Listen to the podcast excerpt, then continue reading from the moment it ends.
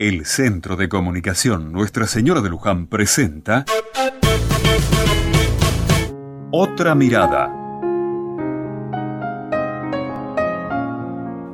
Hoy quiero leerte un pedacito del Evangelio que se leyó en la misa. Se trata del día en que María y José llevaron al niño Jesús al templo para cumplir con los ritos que marcaba la ley judía.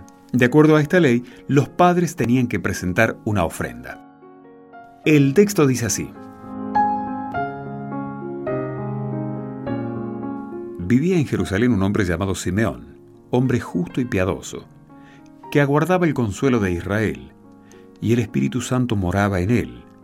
Había recibido un oráculo del Espíritu Santo, que no vería la muerte antes de ver al Mesías del Señor.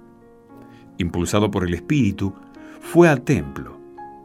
Cuando entraban con el niño Jesús sus padres para cumplir con él lo previsto por la ley, Simeón lo tomó en brazos y bendijo a Dios diciendo, Ahora Señor, según tu promesa, puedes dejar a tu siervo irse en paz, porque mis ojos han visto a tu Salvador, a quien has presentado ante todos los pueblos, luz para alumbrar a las naciones y gloria de tu pueblo Israel.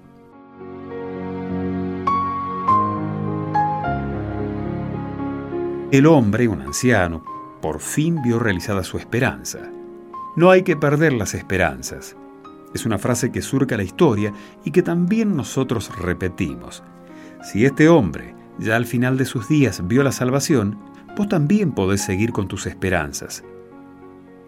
Esas son las que nos mantienen vivos, activos y alegres. ¿No te parece?